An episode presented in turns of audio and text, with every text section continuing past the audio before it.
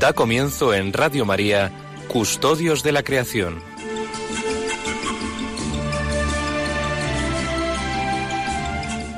Dirigido por Lorena del Rey.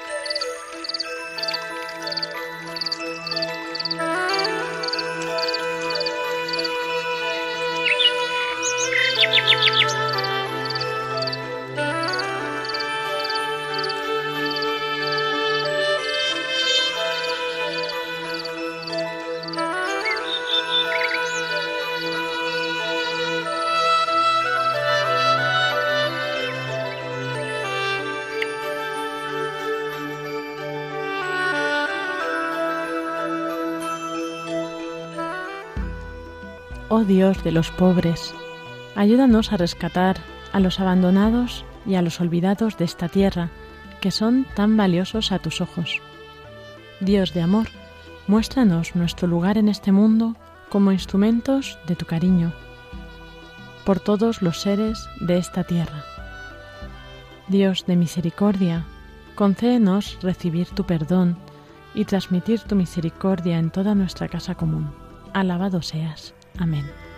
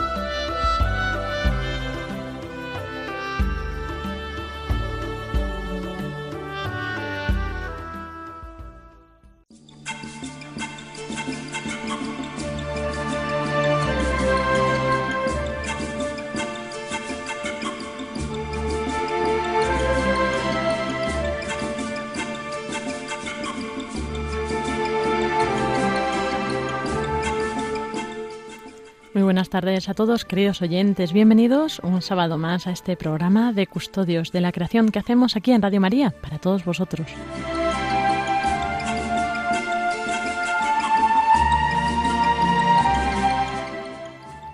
Y nos disponemos en este 25 de agosto a tratar en este programa un tema pues que viene muy a cuento. con la ayuda de dos de nuestros colaboradores habituales, con Iván Renilla y Francisco Marcos, vamos a tener una tertulia sobre la desertificación, que pues hemos de avanzar, ¿no? Que no es lo mismo desertización que desertificación, puesto que eh, igual que en ambos casos es la tierra con la escasez de agua, en un caso es de forma natural la desertización y la desertificación se trata de terrenos que tienen esta escasez escasez debido al uso humano, ¿no? a una sobreexplotación.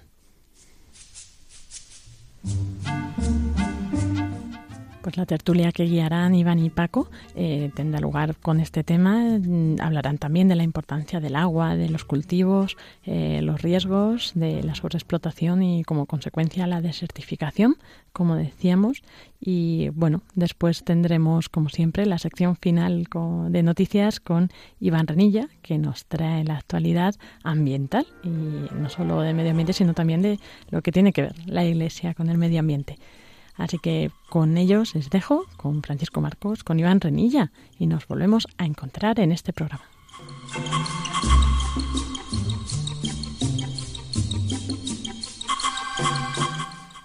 Comenzamos con el editorial de Francisco Marcos. Buenas tardes, queridos oyentes de nuestro programa Custodios de la Creación de Radio María. En la tertulia de hoy vamos a hablar de la desertificación, que es distinta de la desertización, y hablaremos también del agua, de los desiertos. Pero el editorial se quiere dedicar a hablar de la belleza de los desiertos. Eh, yo tuve la de suerte de, conocer el desierto del Sáhara, porque en uno de los viajes que hice, el viaje fin de carrera, fui a Egipto.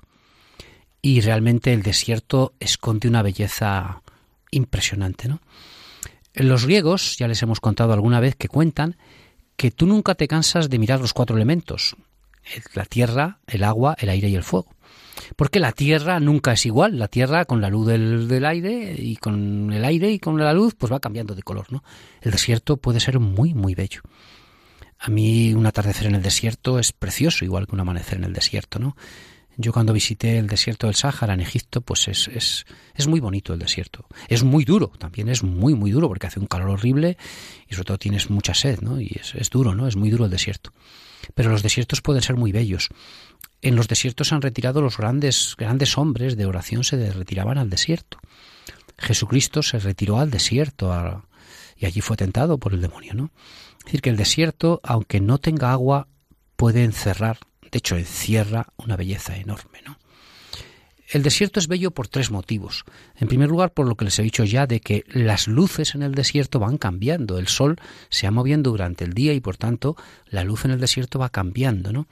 Los que somos de Salamanca decimos que los, las piedras de Salamanca es una piedra viva, porque la piedra de los monumentos de Salamanca va cambiando de color según va cayendo el sol por la tarde o va saliendo el sol por la mañana.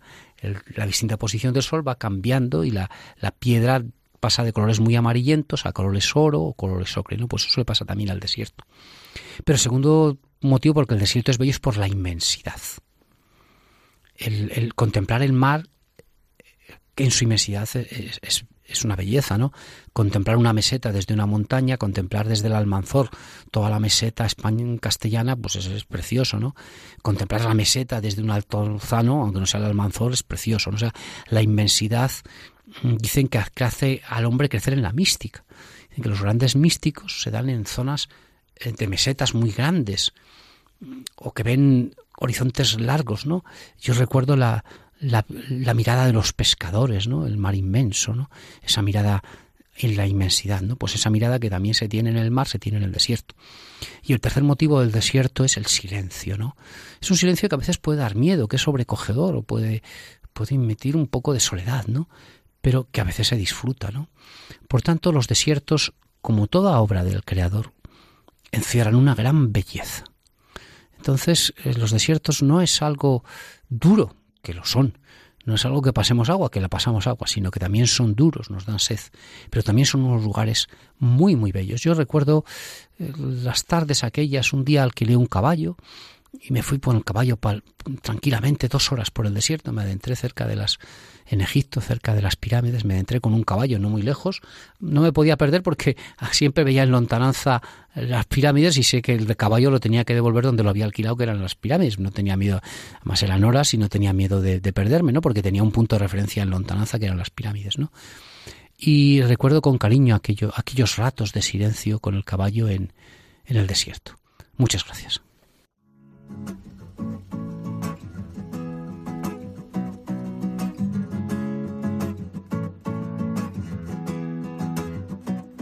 You know these times be tough with all the hatred and the violence. All I'm looking for is a little bit of silence to be with you while I'm down on my knees.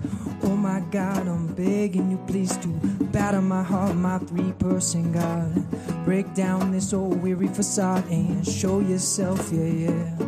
Oh, please show yourself in me. Oh my God, oh my Savior, up above hear my prayer. Oh my God, oh my Savior, up above, please hear my Y como avanzábamos eh, al principio de este programa, decíamos, hoy vamos a tratar el tema de la desertificación. Y pues eh, la Asamblea General de Naciones Unidas, eh, hace ya varios años, en el 94, decidió pues asignar un día ¿no? para, para concienciarnos de esto, que es el 17 de junio. Y pues cada año, el 17 de junio, lleva un lema con relación a este tema que nos ocupa hoy, de la desertificación y la sequía. Eh, nos comenta, por ejemplo, que para este año, para el 2018, este, el lema es La tierra es valiosa, invierte en ella. Las, decisiones y elecciones que tomamos determinan el escenario de nuestro futuro eh, con un crecimiento sostenible. Eh, por ello, pues este día nos hace tomar conciencia e involucrarnos a todos para rechazar un uso insostenible de la tierra y así pues poder cambiar las cosas invirtiendo un futuro de la Tierra que sería pues eh, poco adecuado y también pues ya todos sabemos no la importancia pues no solo por lo que nos eh, aporta de eh, la tierra de pues de los alimentos no en, en, concreto de o de la belleza de los paisajes de la naturaleza de, de poder ir al campo y al bosque al monte a la playa pues todo esto mm, es importante porque también nosotros tenemos ese valor añadido, ¿no? Que sabemos que es obra de Dios, que nos lo ha regalado como don y por eso tenemos también que cuidarlo especialmente, ¿no? Como con más hincapié. Pero voy a dar paso a mis compañeros, a Francisco Marcos y a Iván Renilla para que nos amplíen este tema.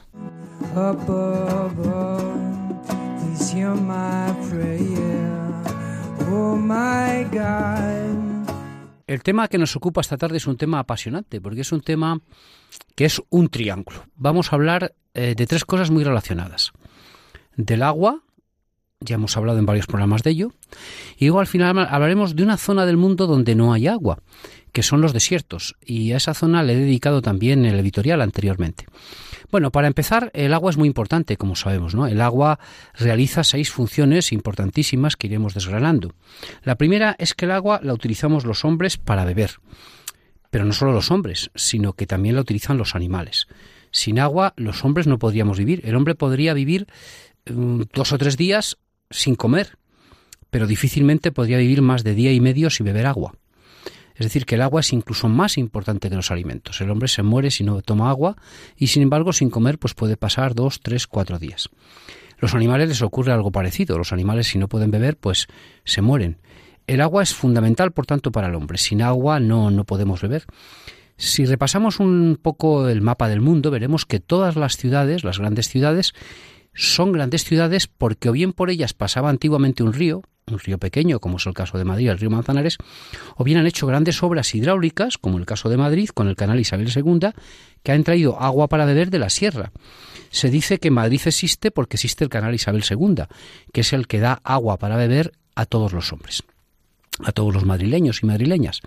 es el primer uso del agua, beber los hombres y beber los animales. El segundo uso del agua es regar. Y aquí tenemos a su vez tres usos. ¿no? En primer lugar, regar los alimentos. Muchas de las plantas que nosotros comemos, pues las podemos comer porque los agricultores las riegan. Si no hay agua para riego, y esa es la importancia de los trasvases, de la cual hablaremos después, sin regar las plantas, pues no tendríamos muchos alimentos. Pero también hay que regar no solo las plantas, sino los jardines. Nos gusta tener los jardines bonitos. ¿Y qué pasa en un jardín? Pues que si no lo regamos, pues, pues el jardín se estropea, ¿no? Y luego también pues regar las zonas recreativas, los campos de golf y otras zonas.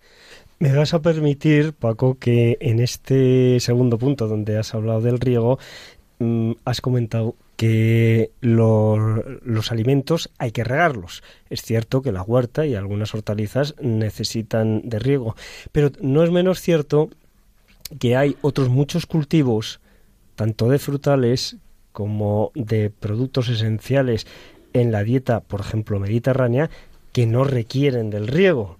Y sí, son los, que, son los que buscamos sobre todo en España, ¿no?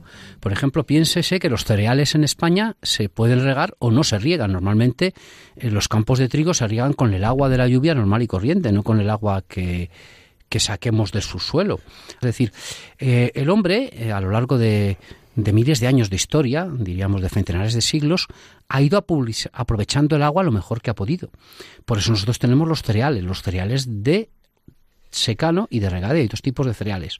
El maíz, por ejemplo, es un cereal de regadío. El trigo, la cebada, la avena, el centeno son regales, cereales de, secano. Bien, es verdad que el centeno está a caballo entre el secano y el regadío.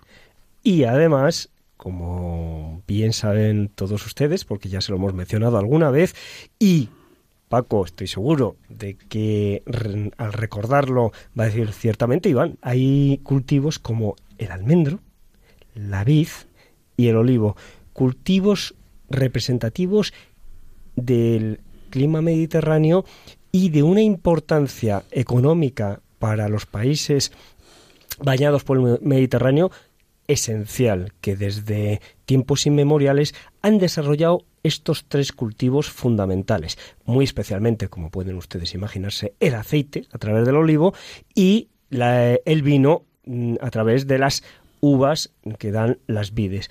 Bueno, pues fíjense que estos cultivos es muy importante porque hoy vamos a hablar del agua, esta introducción que está, nos está haciendo Paco, pero es que luego vamos a hablar de los desiertos, pero fíjense que lo importante que luego diremos que para eh, conservar y buen uso y aprovechamiento, como ya nos ha comentado Paco, del agua, tradicionalmente y en la cultura mediterránea especialmente, pero fíjense que estos tres tipos de cultivo sin una gota de agua, es decir, gasto cero de agua, se obtienen productos tan importantes como el aceite, fundamental en la dieta mediterránea, como el vino, fundamental también, además una bebida que es saludable en, por supuesto, siempre consumida con moderación, para las, eh, eh, es muy digestiva y eh, la almendra. La almendra es también un fruto seco fundamental, ya no digamos, ya no digamos en la repostería, pero es que también tiene otros muchos usos. Y también es verdad que me, mm, Paco me dice no te olvides de la no te olvides de la nuez no te olvides de la avellana. La avellana quizás necesita más, agua pero no te olvides y, la nuez son cultivos que necesitan algo más de agua. Y por supuesto la bellota la bellota que es fundamental en nuestra especie fundamental que es la encina bueno Paco ya te he interrumpido bastante de esta introducción estupenda que estabas haciendo sí cómo han aprovechado el agua eh, los agricultores antiguos no hay tres formas de aprovechar el agua luego nos dedicaremos a la tercera, pero ahora en esta introducción, antiguamente, ¿cómo aprovechaban el agua, sobre todo los romanos, eh, los árabes? O sea, los romanos eran unos, mm, unas obras hidráulicas que han pasado a la historia, ¿no? Los famosos acueductos para traer agua a las ciudades, ¿no? El acueducto tan bello que tenemos en Segovia, por ejemplo, ¿no? Bueno, pues los agricultores aprovechaban el agua de tres maneras. En primer lugar, con los famosos acueductos, pero luego había otras tres maneras. Y era aterrazando los montes. En las laderas el agua correría y caería toda para abajo. Entonces, ¿qué hacían los agricultores antiguos? Hay terrazas de 20 siglos que se pueden contemplar en los arribes del Duero, en Salamanca o en Zamora o en Portugal también, ¿no? Y era construyendo terrazas. Hacían las terrazas en la montaña y el agua ya no corría para abajo, se quedaba en la terraza. Eso no solo es típico de España. Ustedes van a toda Asia y en Vietnam, en la India, en Camboya, en Laos, en Corea, está llena de terrazas para aprovechar el agua y ahí cultivar, por ejemplo, el maíz. Y luego la otra forma de aprovechar el agua es mediante el uso de las presas. Las presas esa ha sido la primera manera que los agricultores hacían para aprovechar el agua. Construían presas de tierra y entonces el agua en las laderas caía y se aprecia la presa y de la presa sacaban un pequeño, eran presas pequeñas cuyo nombre más técnico es el nombre de azuz con Z, AZUD, el azuz. Cuando a hablar de un azuz, un azuz es una presa pequeñita, aunque hay azudes que ya son grandes, pero que es para aprovechar el agua. Entonces del azuz se paraba el agua en una presa pequeña y de ahí construían pequeños canales. Y luego pues ya la forma más eh, moderna de aprovechar el agua, ya en el siglo XIX y XX, son los grandes trasvases de un río a otro, ¿no? Que... Pero vamos a seguir con los usos del agua. Otro uso del agua, aparte de regar los alimentos y regar los parques y jardines, es regar las zonas recreativas, para regar un campo de fútbol, un campo de golf, un campo de tenis de, de hierba, en España ha habido un debate, y no vamos a entrar en ese debate, un debate político importante, con el tema del uso del agua para los campos de golf. Eh, hay gente que está en contra de que se utilice y gente que está en favor, ¿no? Eh, algunos ecologistas dicen que el agua para no se debe utilizar para campos de golf. Otros ecologistas dicen que sí, o sea que dentro de los ecologistas hay división de opiniones. Algunos dicen que hay agua que se pierde en el mar y que ese agua antes de que se pierda en el mar pues utilizarla para los campos de golf que dan mucha riqueza, ¿no? Hay que pensar que en España el turismo de golf da riqueza a muchas personas. Son eh, centenares las personas que viven del turismo del golf en España. Bueno, más de centenares diríamos miles de familias de Málaga, de Murcia, de Andalucía, de la Comunidad Valenciana que solo viven de los campos de golf que vienen a jugar a golf eh, personas del extranjero, ¿por qué? Porque tenemos un buen clima y con esos campos de golf juegan. Bueno, pues hay algunos ecologistas que dicen que ese agua no se puede utilizar para eso, ¿no? Que utilizarla para los más nobles. Y hay otros que dicen que el uso más noble del agua es dar de comer a las personas, que son las personas que gracias a los campos de golf, pues económicamente subsisten, ¿no? Pero hay otros usos muy importantes también del agua en esta introducción, ¿no? El agua para producir energía eléctrica. Tenemos que pensar que en España, mm, durante los años del siglo pasado, de los años 40 hasta los años 90, la producción de energía eléctrica era fundamental cuando se obtenía de los, de los saltos de agua se hicieron grandes saltos de agua. Eh, hablaremos ahora un poquito de ello porque eso tiene aspectos positivos y negativos. Las grandes presas tienen tres aspectos positivos. El primero es que con ellas se obtiene energía eléctrica. El segundo es que también las presas grandes se utilizan no solo para obtener energía eléctrica, sino para otros dos usos, regar y usos recreativos. Pero hay alguien que, o algunos grupos ecologistas o algunos ecologistas, están en contra de las grandes presas y no les falta razón para ello. Porque claro, las grandes presas ocupan las zonas de vega que son más fértiles y anegran grandes cantidades. El ejemplo quizá más eh, extremoso de todo es la mayor presa del mundo, la mayor presa del mundo no está en Europa, no está en América, está en China. Es la presa de los tres Jorges o de las tres gargantas, que produce eh, una energía eléctrica asociada a ella, asociada a ella una central hidroeléctrica, son varias varias centrales de 18.000 megavatios, o sea, produciría como potencia, no como energía, la potencia se mide en vatios y la energía en vatios hora o en kilovatios hora.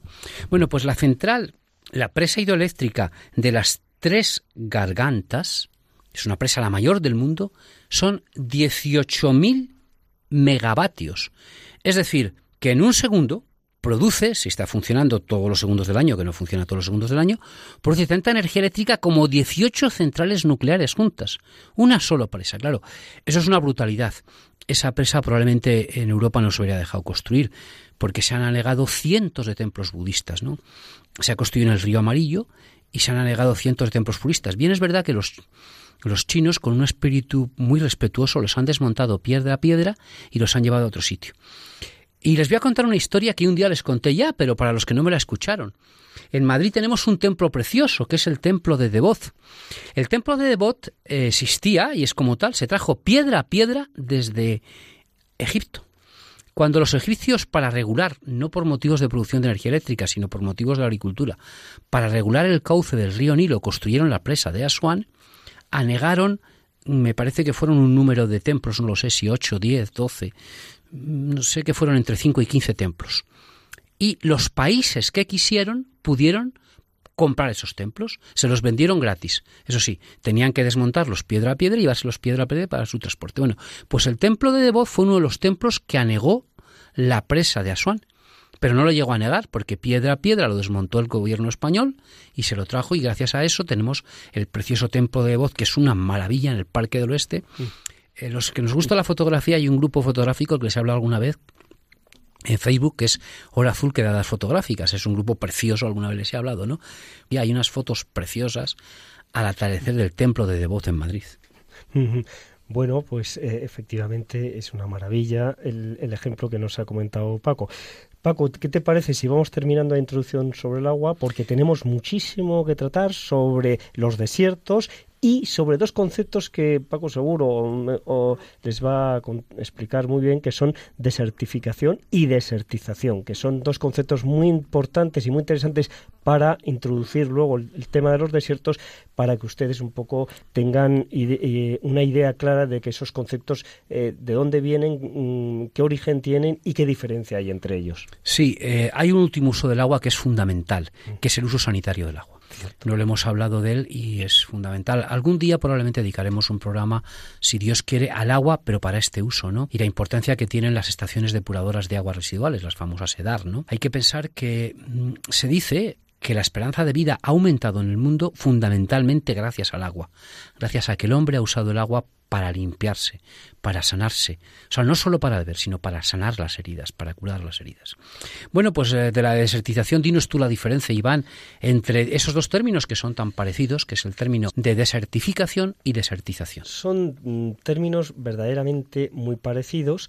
La ONU, mm, en la Convención de la ONU, en el año 1994 se estableció la lucha contra la desertificación y a la que se sumaron, se han sumado más de 180 países.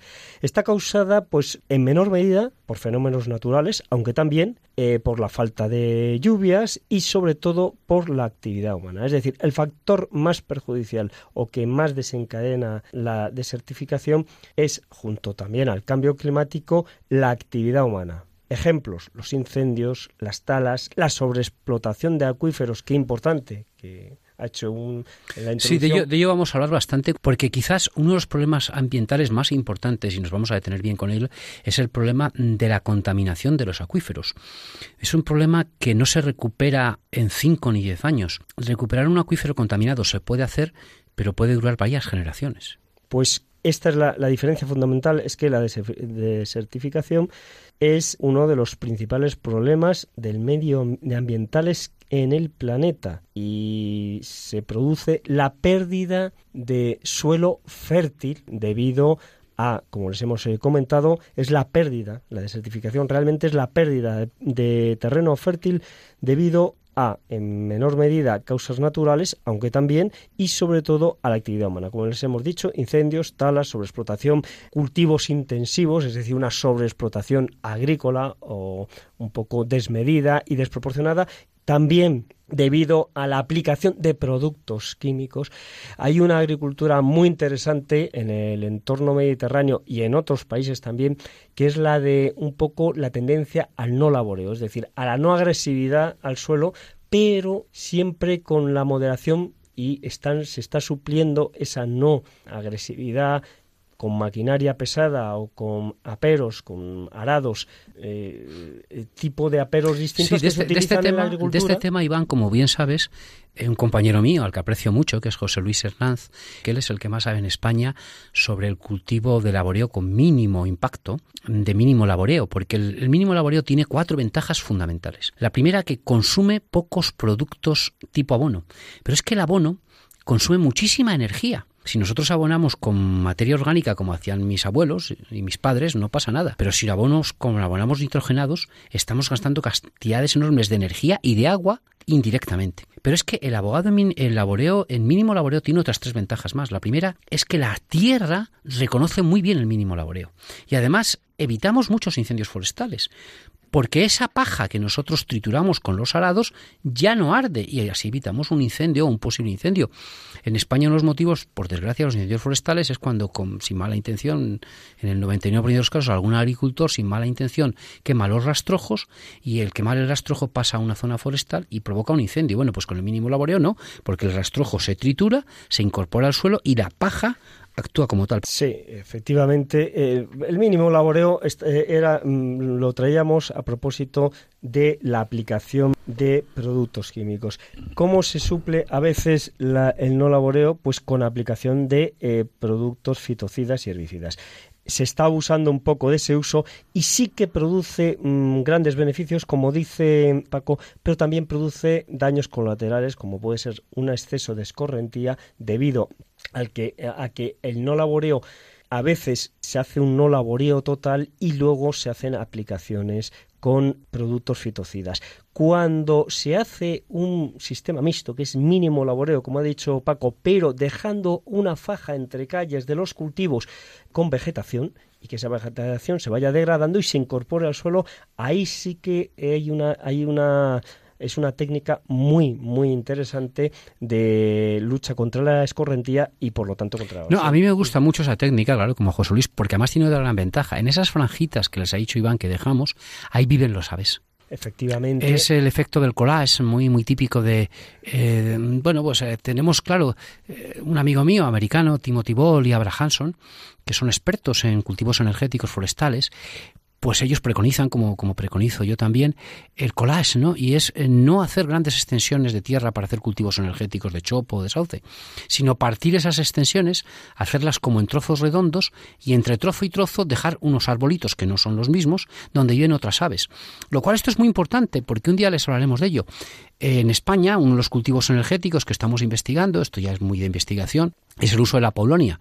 Bueno, estamos viendo que la paulonia en España es un árbol introducido, iría más bien para producir madera no con fines energéticos. Bueno, pues si ustedes van a Zamora, verían cómo los cultivos energéticos de paulonia pueden ser destrozados por las aves lo que oyen ustedes, o sea, los picos carpinteros pican en la madera de Polonia, que es muy blandita, muy blandita, y viene el viento y la rompe, ¿no?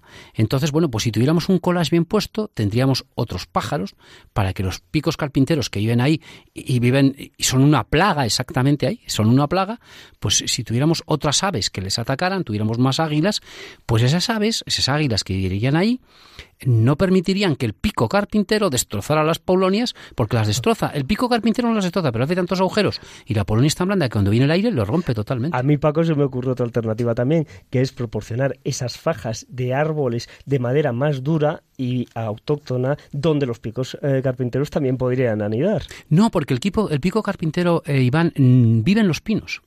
El pico carpintero este que nos atacan los, cultivos de Paulonia, porque esto es en Zamora, lo conocen, a lo mejor nos están escuchando el, agricultor que padece esto, porque es un amigo mío mío, se llama eh, José, ¿no? Eh, pues eh, José nos escucha, Radio María algunas veces, ¿no? Pues el pico carpintero vive en pinares. Entonces la solución ahí es facilitar que haya más águilas porque es, una zona que antes había chopos, José con buen criterio ha puesto paulonias y se le, han roto algunas paulonias, tampoco es una pérdida del 10%, no es una pérdida pero es importante, ¿no? Piensen ustedes que, a ustedes les pagan todos los meses el 10% menos. No creo que se pondría nadie contento, ¿no? Entonces, eh, bueno, pues eh, además a mí me, llamó la atención el detalle tan bonito que conté un día de José, ¿no? Y, es, precioso, ¿no? Porque voy a verlo allí, vamos de Madrid, y José, aunque el pico carpintero le rompía la paulonia, coge las, las, las los, los polluelos de pico carpintero y en vez de matarlos, los tiró. Los tiró al pinar para que siguieran viviendo aunque le estaban rompiendo su Paulonia, ¿no? Nos dio una lección de respeto a la naturaleza impresionante, ¿no? Pero tú mismo eh, has, comentado el caso en que si se tuvieran pinos, que son pinos autóctonos próximos, sí podrían anidar ahí los, los, los pájaros carpinteros, concretamente esta especie. Bueno, vamos a continuar porque eh, estábamos hablando de la desertificación. Bueno, un saludo para José si no estás escuchando.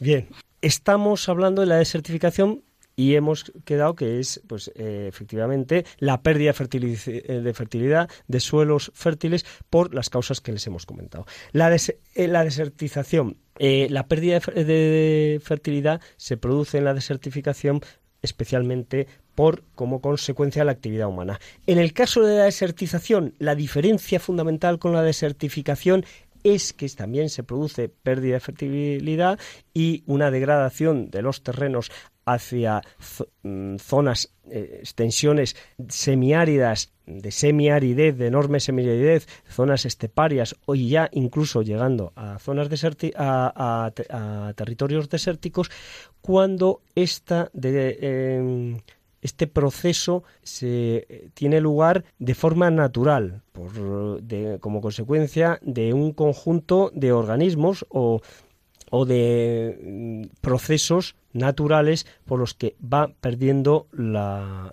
humedad. Bueno, uno de los ejemplos que quiero traerles mm, más conocido no es el desierto del Sáhara que pues fíjense eh, es el, el, desierto de mayor extensión de todo de todo el planeta y que más de la mitad de las tierras fértiles eh, que hay en toda la franja de, llamada la, franja del Sahel eh, sí, el Sahel, el Sahel es la zona que está entre el desierto de África, del Sáhara y el sur, ¿no? El Sahel está aumentando, ¿no? Con gran, con gran tristeza para, para todos, sobre todo para esto es una pérdida de, de cultivos agrícolas y el Sahel está aumentando sobre todo por la extracción de madera para leña porque los árboles lo que impiden es que el aire lleve, eh, desplace la capa más fértil que hay arriba, pues que la desplace totalmente. Entonces, en el Sahel se están cortando los árboles para hacer leña y carbón vegetal, como ha ocurrido, por ejemplo, también en Argentina, en Santiago del Estero. Entonces, al no haber árboles, viene la contaminación no solo hídrica, si hay montañas, sería por el agua, pero en el desierto que no hay montañas es la, la, la, erosión eólica, ¿no? El aire se lleva la última capa finita de terreno, que es la capa más fértil. Eh, para terminar de ilustrar lo que nos acaba de comentar Paco, el Sahel es la franja que está al sur del Sáhara y es la franja eh, que ocupa pues entre el justo donde empiezan la selva ecuatorial africana y donde termina el desierto del Sahara. Fíjense que el desierto del Sahara tiene una extensión de 4.000 kilómetros, 4.000 kilómetros que se dice pronto, de este a oeste, y 1.800 kilómetros de norte a sur, que viene a, dar a, darnos aproximadamente como unos 7.200.000 kilómetros cuadrados sí, de pero, extensión. pero el desierto del Sáhara, alguien diría, es improductivo. Bueno, bueno, para nada, ¿eh? El desierto del Sáhara puede ser la gran zona de que tenga toda África energía eléctrica. Hay cálculos de que si nosotros producimos energía solar fotovoltaica o energía solar termoeléctrica captando la energía solar que llega al Sáhara, tendríamos energía eléctrica para toda África. Es decir, o sea que el desierto, los desiertos son muy bellos, pero también pueden ser muy productivos si el hombre lo sabe estudiar.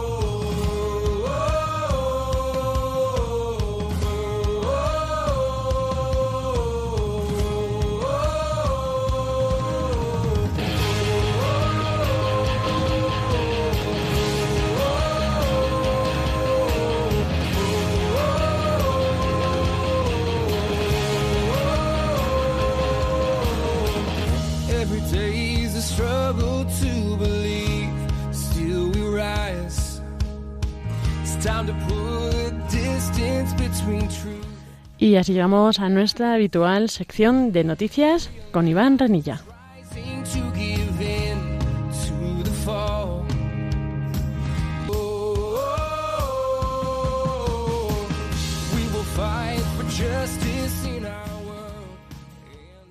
Buenas tardes, señores oyentes de Radio María. Un sábado más con ustedes en el noticiario ambiental. La primera noticia hace referencia a su santidad, el Papa Francisco, que dirigió el pasado miércoles día 22 unas palabras de consuelo a los heridos y familiares de los diez fallecidos en la riada del río Raganello en el sur de Italia. Esta riada se produjo el lunes 20 de agosto. En su mensaje ante los fieles congregados en el aula Pablo VI, el Papa afirmó que además de encomendar a la bondad misericordiosa de Dios a cuantos han fallecido dramáticamente, expreso mi cercanía espiritual a sus familias, así como a los heridos. Su Santidad el Papa Francisco, en el saludo a los peregrinos de lengua italiana, mi pensamiento se dirige a la tragedia que se produjo hace dos días en Calabria, en la presa del torrente Raganello donde han perdido la vida excursionistas procedentes de varias regiones italianas. Señaló Santo Padre durante la exaudiencia general el pasado miércoles día 22, como les hemos comentado, de agosto, en el aula Pablo VI del Vaticano. Las fuertes lluvias durante el fin de semana pasado afectaron a toda Italia ocasionando el desbordamiento del río, cuyas aguas arrastraron varios excursionistas que visitaban los cañones del río Raganello, en la región calabresa. La región de Calabria es una región del sur de Italia. Específicamente eh, es la región que se encuentra enfrente de la isla de Sicilia, y que se conoce como la punta de la bota italiana. Está dividida en cinco provincias, tres de ellas las provincias históricas, Regio Calabria, Cosenza y Catanzaro, y dos eh, regiones recientes que son Crotone y Vivo Valentia. La capital es Catanzaro. El balance final de víctimas ha sido de 10 eh, fallecidos y 11 heridos. Sin embargo, los equipos de emergencia han conseguido rescatar a varias personas atrapadas, salvando así sus vidas.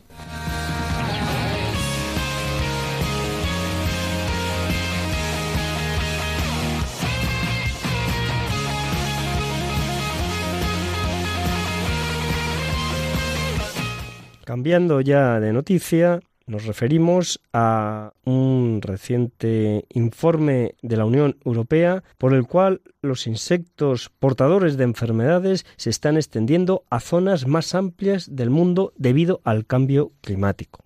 Esto significa que cada vez más personas están expuestas a infecciones virales, como pueden ser la fiebre del dengue, la fiebre del Nilo Occidental, fiebre amarilla y la encefalitis transmitida por garrapatas. Algunas de estas enfermedades virales todavía no tienen vacunas específicas. Las enfermedades transmitidas por vectores, vectores son aquellos organismos vivos que pueden transmitir las enfermedades infecciosas entre personas o de animales a personas. Estas enfermedades transmitidas por estos insectos o estos vectores representan más del 17% de todas las enfermedades infecciosas. Según la Organización Mundial de la Salud, estas cifras podrían dispararse por el calentamiento global y así lo corrobora también el informe europeo.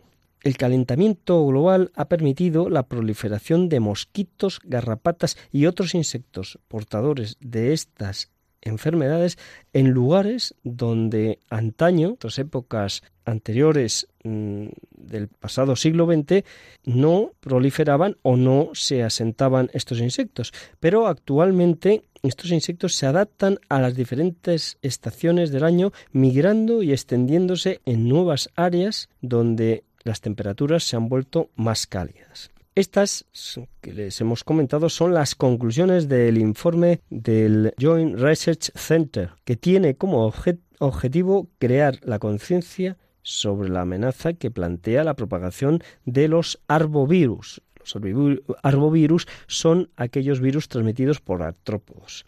Y bueno, pues también comentarles que los mosquitos aedes propagan estas, estos arbovirus que producen enfermedades como el dengue, la zika y la fiebre amarilla, por ejemplo. Los mosquitos prosperan en entornos urbanos debido a la falta de depredadores naturales y a la disponibilidad de alimentos y hábitats para la procreación. Tradicionalmente y eh, antiguamente existieron en África y Asia principalmente, pero ahora se han establecido en algunos países europeos y en las Américas. Son algunos de estos insectos difíciles de erradicar porque sus larvas pueden sobrevivir durante meses, incluso en condiciones de humedad y temperatura inferiores a las óptimas. Uno de los vectores más recientes de, virus o de transmisores de enfermedades o de virus es la especie de la garrapata Dermacentor reticulatus. Se está extendiendo rápidamente por Europa y que tiene una tasa elevada de reproducción y es resistente tanto al frío como bajo el agua, bajo el cual puede vivir durante meses. Los humanos pueden infectarse con la picadura de esta garrapata o al consumir productos lácteos no pasteurizados que no cumplen con los estándares de la seguridad de la Unión Europea y que provienen de animales ya previamente infectados. Afortunadamente, este tipo de afección ya puede ser vacunado.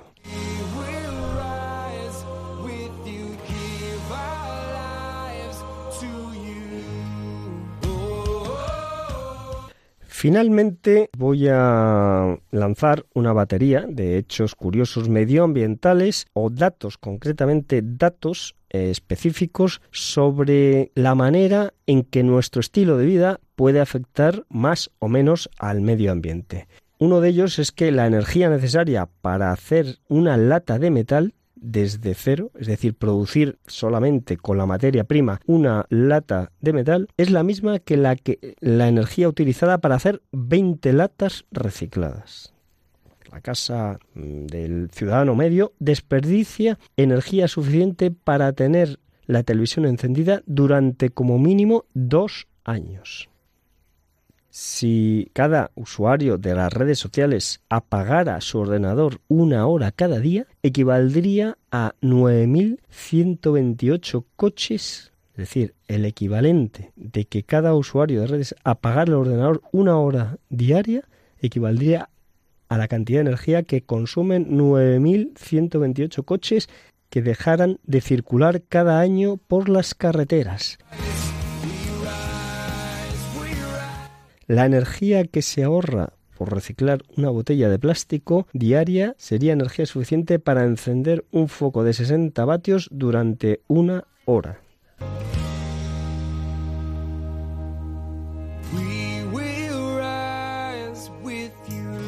Si todos los periódicos del mundo se reciclaran, salvaríamos cerca de 250 millones de árboles al año.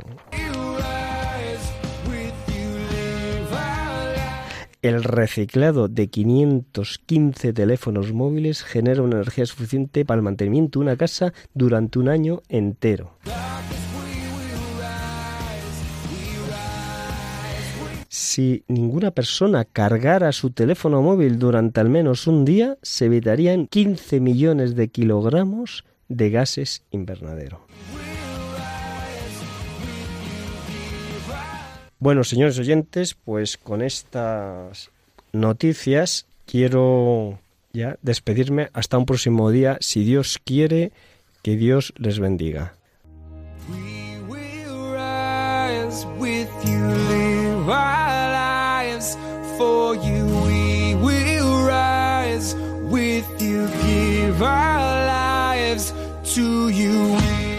Y muchas gracias, Iván, por estas noticias. Y si me permites, voy a añadir una más, puesto que dentro de 15 días, cuando volvamos a estar en este programa, el sábado 8 de septiembre, estará teniendo lugar a la vez que este programa eh, la tercera la tercera jornada mundial de oración por el cuidado de la creación.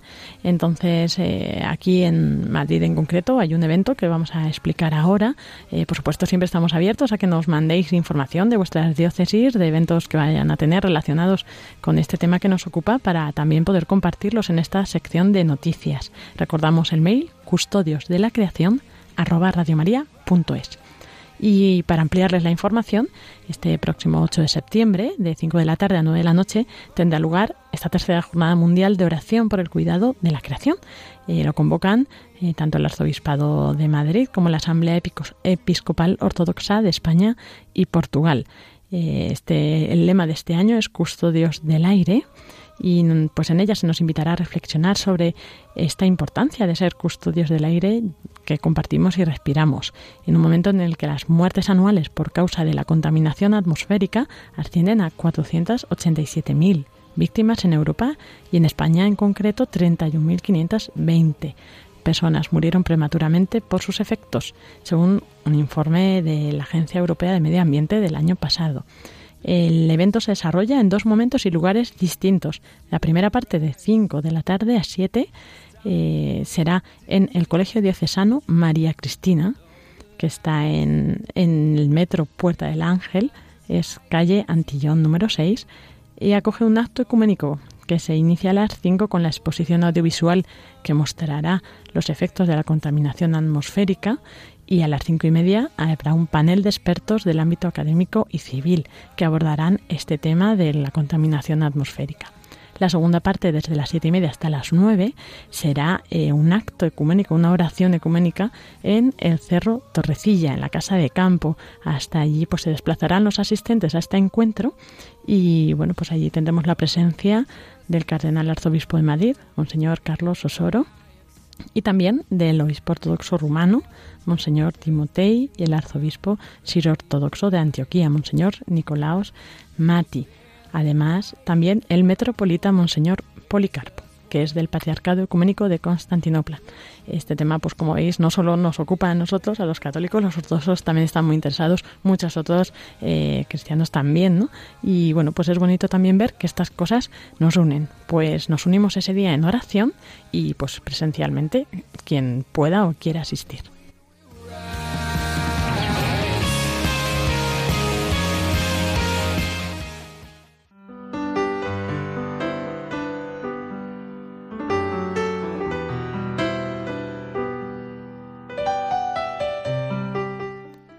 Y hasta aquí llega, queridos oyentes, el programa de hoy de Custodios de la Creación, que esperamos que hayan disfrutado. Agradecer a Iván Ramilla, Francisco Marcos, su participación y colaboración en él. Y también, pues esperamos que, hayan, que hayamos tomado entre todos conciencia de, la importancia ¿no? de la tierra, en concreto en este programa, de la tierra y del agua, claro.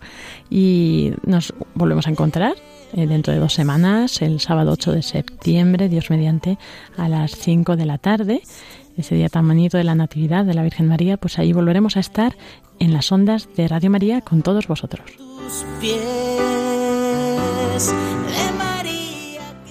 Mientras os invitamos a seguir conociendo más este, este don que nos ha dado Dios de la creación, a seguir amándolo, difundiendo también su cuidado, su respeto y por supuesto pues también el verlo con otros ojos, ¿no? Y también a través de esos ojos encontrar al Creador en su obra para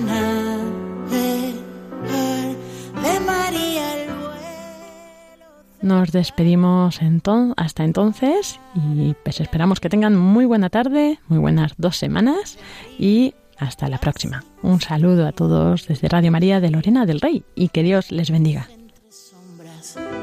De María vuelve sus ojos para alumbrar